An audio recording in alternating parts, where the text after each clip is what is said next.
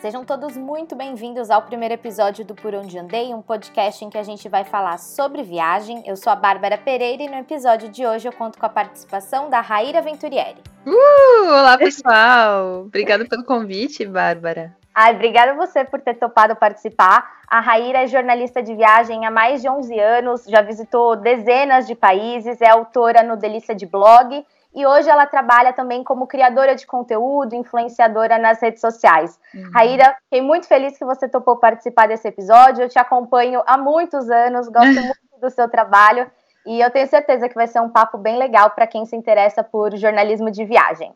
Ai, que bom, tomara. Então vamos começar do começo. Como que você chegou no jornalismo? É... Nossa, é uma história tão antiga, né? Me sinto tão velha quando você fala que eu tô há 11 anos nessa, caramba. Na internet tem tanta gente novinha, né, que a gente se Sim. sente velha. Mas, enfim, eu, eu gostava muito de ler e escrever quando eu estava no colégio. E aí, quando eu prestei vestibular, como a maioria das pessoas, eu não sabia o que eu queria ser da vida, eu só sabia o que eu gostava e o que eu não gostava de fazer. Então, eu eu fiz jornalismo e letras de faculdade, porque, né, livros era a única coisa que eu gostava. E quando eu tava, eu cursei as duas, eu fiz letras na USP e jornalismo na Casper. Quando eu tava no uhum. segundo ano, eu comecei a sentir a necessidade de fazer um estágio, né, que em jornalismo é super importante você ter a experiência prática. E a USP, como muitas universidades públicas, ela tinha aulas de manhã e à tarde.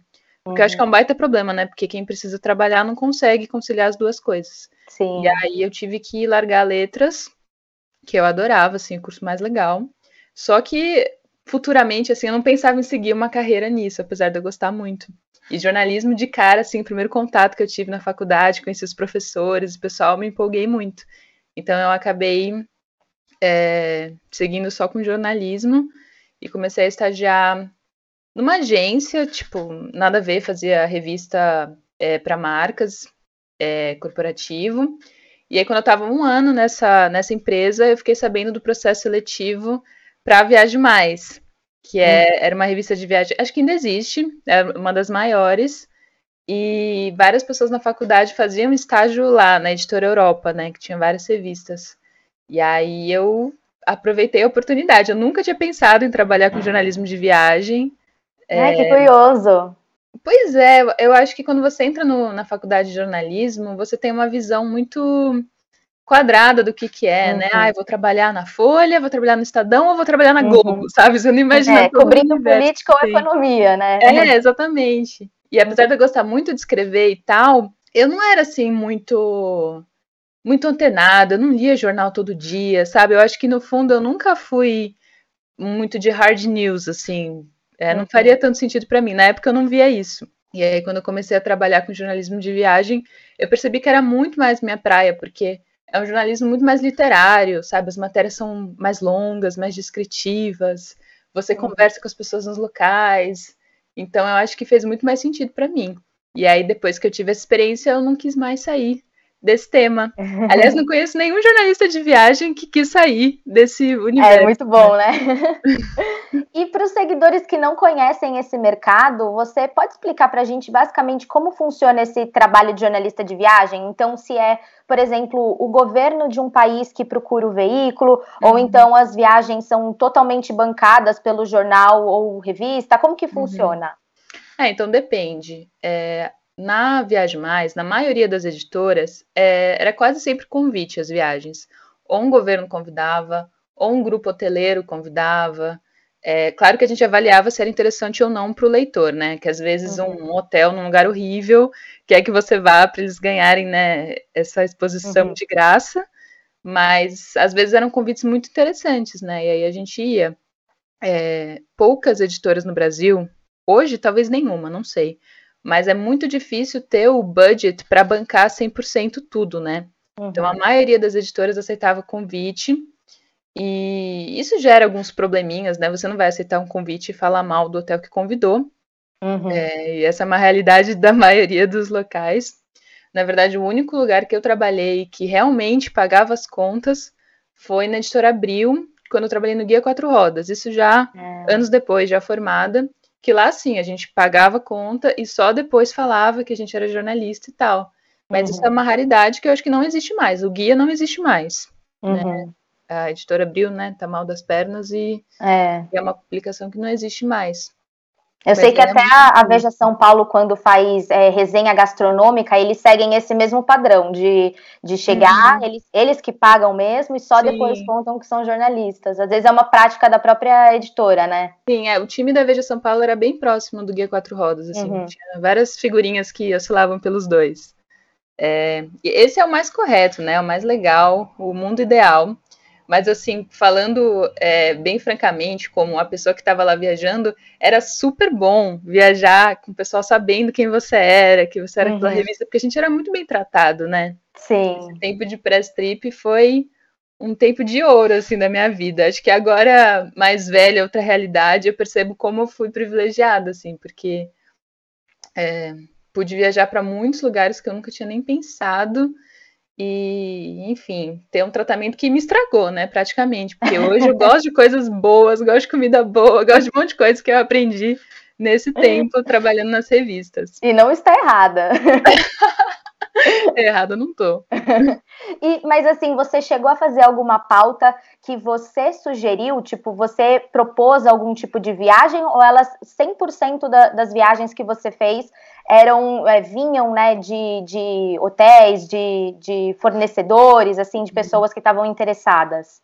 Quando eu era funcionária na, na revista, eu fui estagiária, depois eu fui repórter, depois que eu me formei era sempre os convites que chegavam para a editora e a editora distribuía entre a equipe. Mas aí depois eu saí de lá e virei freelancer. Aí quando você é freelancer uhum. é outro esquema, né? Você vai atrás das viagens, você vai atrás das oportunidades e depois vende a pauta.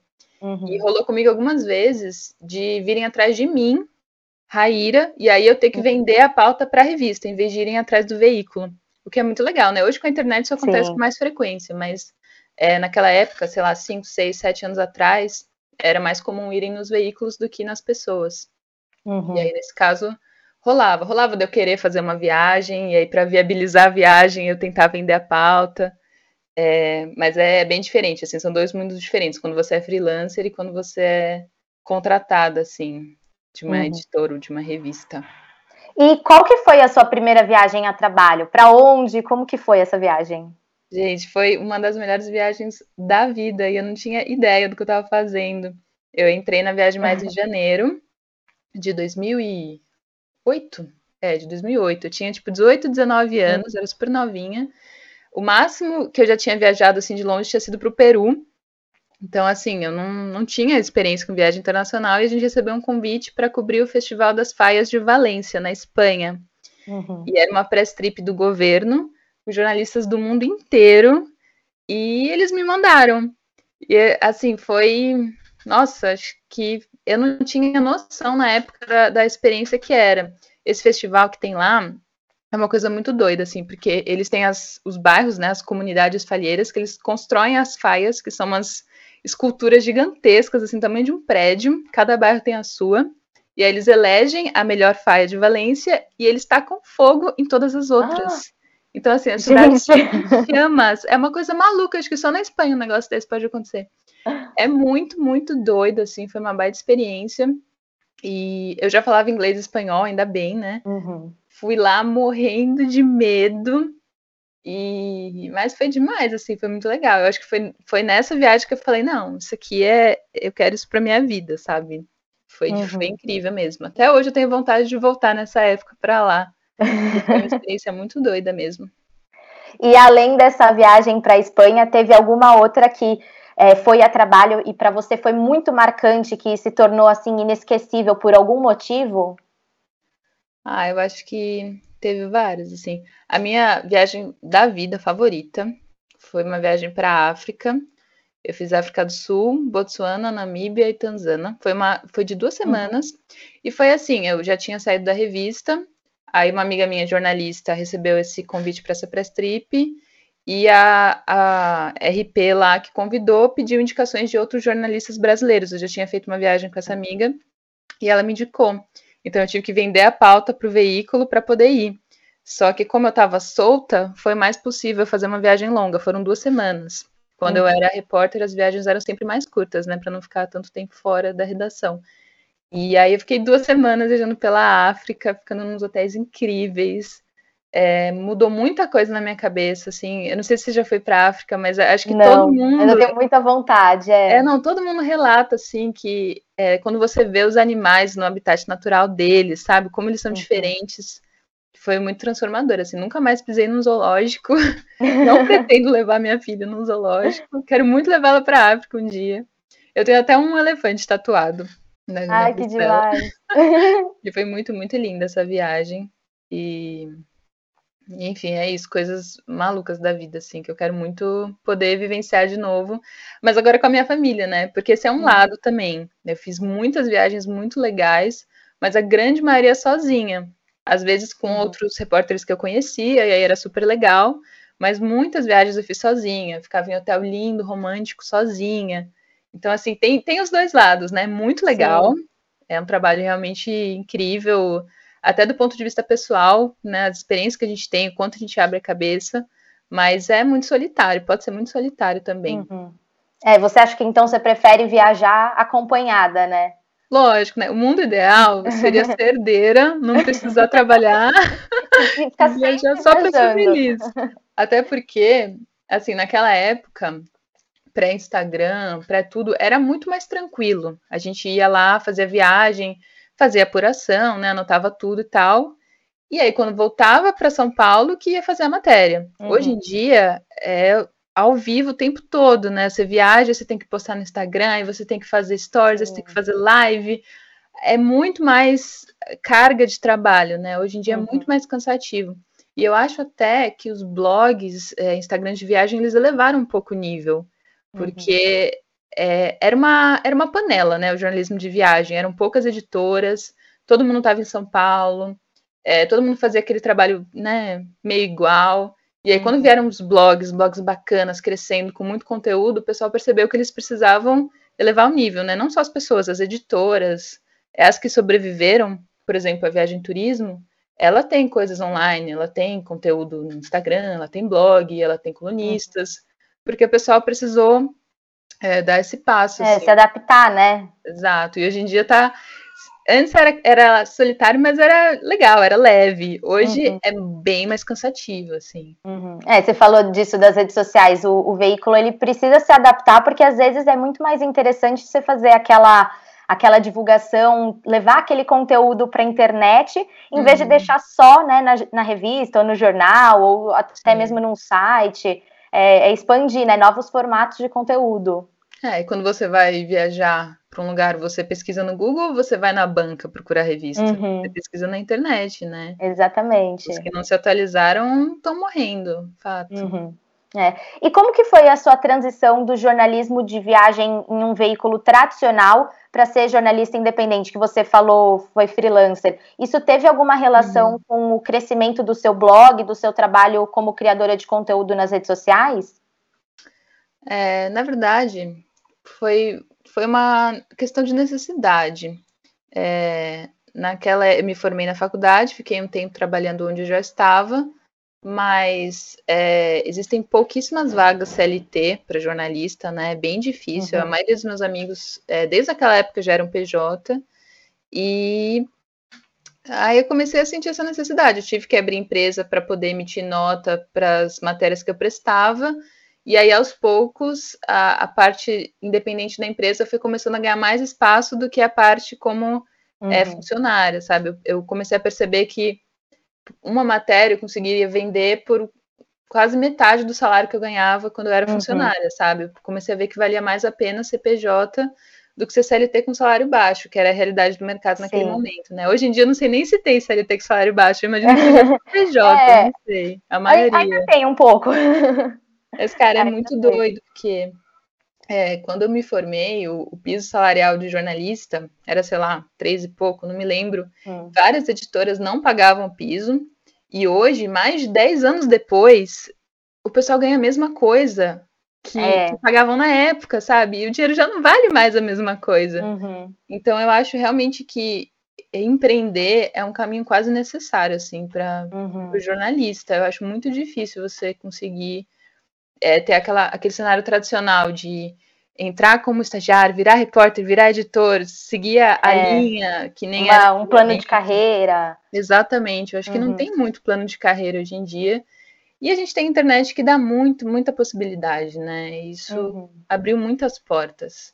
E eu comecei a frilar e eu comecei a usar o meu blog como vitrine para isso, sabe? Eu não criei meu blog para viver de blog. Eu criei, uhum. sei lá, 2012, 2013 e a minha ideia era ter um, portfólio lá virtual, vivo, para poder mostrar na hora que eu vendesse uma pauta, sabe? Ah, eu queria escrever uma matéria sobre isso, que acho que tem a ver com o seu veículo. Olha o que eu já escrevi sobre esse assunto no meu blog. Então uhum. era só para isso que eu usava o blog. Inclusive eu passei a estudar sobre monetização e tal muito recentemente, assim, por muitos anos uhum. meu blog não me rendeu nada. Quer dizer, uhum. só o trabalho, né? Mas tipo, ele em si não me rendeu nada.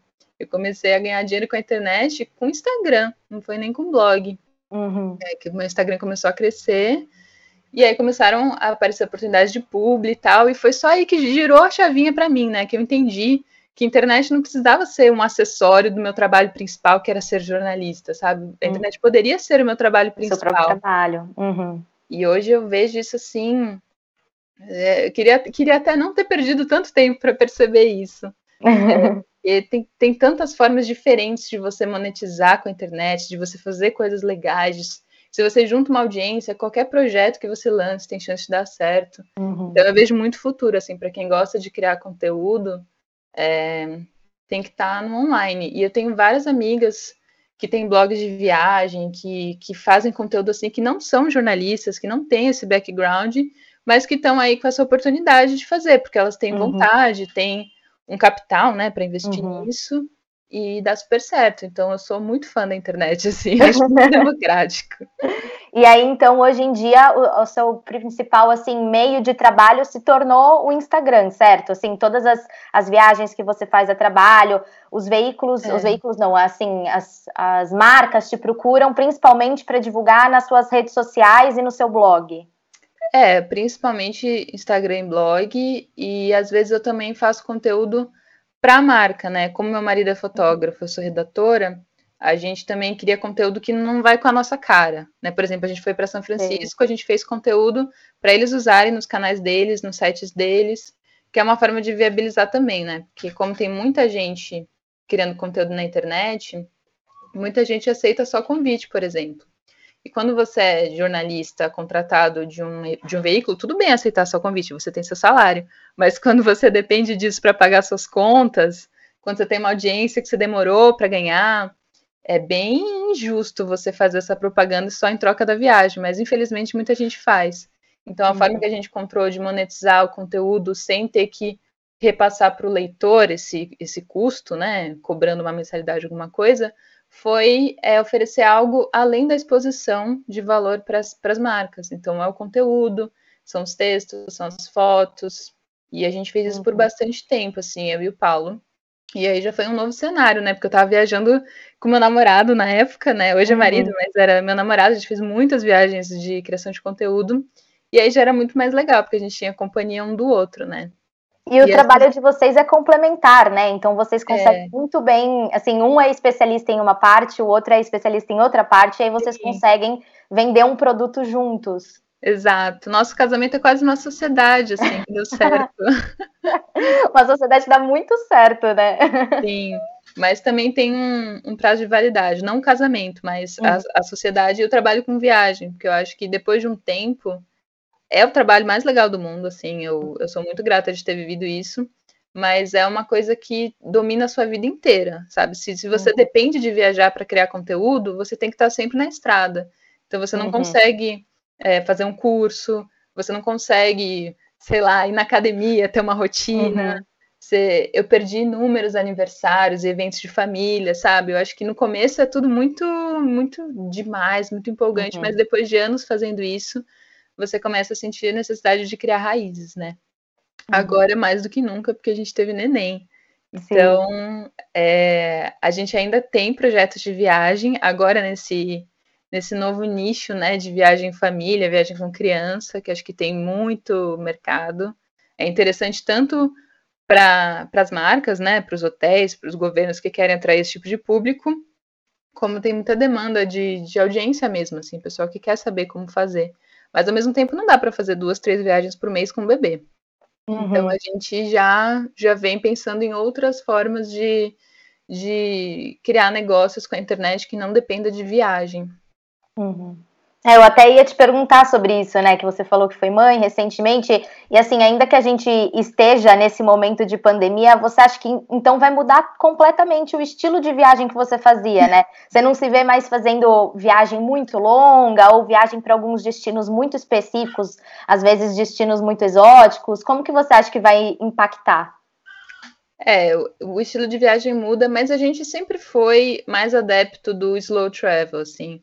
É, quando, quando eu saí das revistas e das viagens que, que os governos montavam para a gente, a gente passou a organizar nossas próprias viagens, a gente sempre gostou de ficar mais tempo no mesmo lugar, sabe? Uhum. De ter aquela coisa com mais calma, de poder vivenciar melhor a cidade, em vez de ficar pingando. Então, com o bebê, essa que, que é a realidade, né? Porque é super uhum. cansativo ficar na estrada e, e, mudando de cidade com o bebê. Então, com certeza, as viagens vão ser é, pegar talvez um Airbnb, um lugar com cozinha e ficar mais tempo, ou um hotel com uma estrutura mais legal e ficar mais tempo no mesmo lugar. Eu acho que isso vai ser muito gostoso, assim. Eu não acho que vai ser um impeditivo. Pelo menos não sei, talvez eu quebre a cara. As únicas viagens que eu fiz com ela até agora foram no Brasil, foram no Rio de Janeiro uhum. e aqui no interior de São Paulo. Então, por enquanto, tem sido bem tranquilo. E ela é bem novinha também, ela tem uhum. nove meses. É, então, bebezinho pequenininho tem alguns trabalhos específicos, né, que dá, por exemplo, ela mama, ela, ela tem que tirar as sonecas dela e tal, mas eu acho que criança maior, sei lá, dois, três anos, que tem aquela energia, que precisa brincar, uhum. talvez dê mais trabalho. Eu vou, eu vou descobrindo e vou compartilhando com o pessoal essas descobertas ao mesmo tempo. Isso vai ser muito legal. Não vejo e... a hora dessa vacina permitir Sim. que a gente possa viajar. É o que todo mundo mais quer, né? Receber é. a vacina e, e poder voltar para a realidade, vai. Se é que vai ser uma realidade normal, mas assim, voltar é. porque a gente mais próximo de como era a nossa vida, né? Sim. E aí eu acho que até a pandemia pode estar tá mudando um pouco o estilo de viagem, né, que as pessoas faziam. Então, às vezes, tá fazendo uhum. mais viagens dentro do país uhum. e até possibilidades de viagens com os filhos. Às vezes as pessoas assim estão muito esgotadas de estar tá dentro de casa, as crianças uhum. dentro de uhum. casa, às vezes até viajar para algum lugar dentro do Brasil, que, assim, dentro das, das medidas, seguindo medidas de segurança, uhum. claro, é, mas com criança se torna uma, uma nova possibilidade, né? Sim, ainda mais com as escolas remotas, né? Por mais que as escolas estejam voltando, eu acho que muitas vão continuar com EAD. E aí você pode viajar com seu filho no meio do ano letivo. Sim, leva o computador e, e continua estudando à distância, né? É, pois é. Uhum. Bom, para fechar esse episódio, eu separei três perguntinhas no estilo ping-pong para você responder rapidex, assim, sem pensar muito, tá bom? Tá, mesmo. é, uma viagem inesquecível. Foi a da África, com certeza. É, sua companhia de viagem preferida? O Paulo, que é meu companheiro, meu fotógrafo, meu tudo. Melhor coisa. É. E o destino dos sonhos? É, é clichê falar Maldivas, né? Eu acho que. Uhum. Talvez não Maldivas, mas um lugar Maldivas style, tipo Bora Bora, Seychelles, que é onde a gente sonha em passar nossa lua de mel um dia. A gente já uhum. casou, mas a gente ainda não teve a grande viagem de lua de mel, porque eu tava grávida. Uhum. Quero muito ter essa experiência de ficar num bangalô, de, de ficar na praia, de não ter compromissos além de curtir o local, sabe? Ai, é uma delícia esse, esse estilo de viagem. Sim, nunca fiz, quero muito fazer. Ai, maravilha, Raíra. Eu adorei ter gravado esse episódio com você. É, muito obrigada por estar Mas aqui com a gente. tão rápido, passou. gente. É, então, vou, dava pra gente ficar aqui conversando por horas e horas, e eu acho que a gente, inclusive, pode gravar outros episódios né, mais para frente. Se você topar, estaremos aqui de portas abertas para você. Ah, estou chamada, adorei. Muito obrigada pelo convite. Espero que o pessoal curta aí e, inclusive, quem quiser me acompanhar, né, no Instagram, arroba. Raíra, é, vocês encontram lá link para todas as minhas redes. E, se Deus quiser, muitas viagens no futuro com o neném. Torcemos para isso, né? É. Torcemos é. para isso. e obrigada a todos que nos acompanharam nesse episódio. Eu sou a Bárbara Underline Pereira no Instagram e o podcast você encontra por arroba por onde andei cast. A gente se vê no próximo episódio. Até mais. Tchau.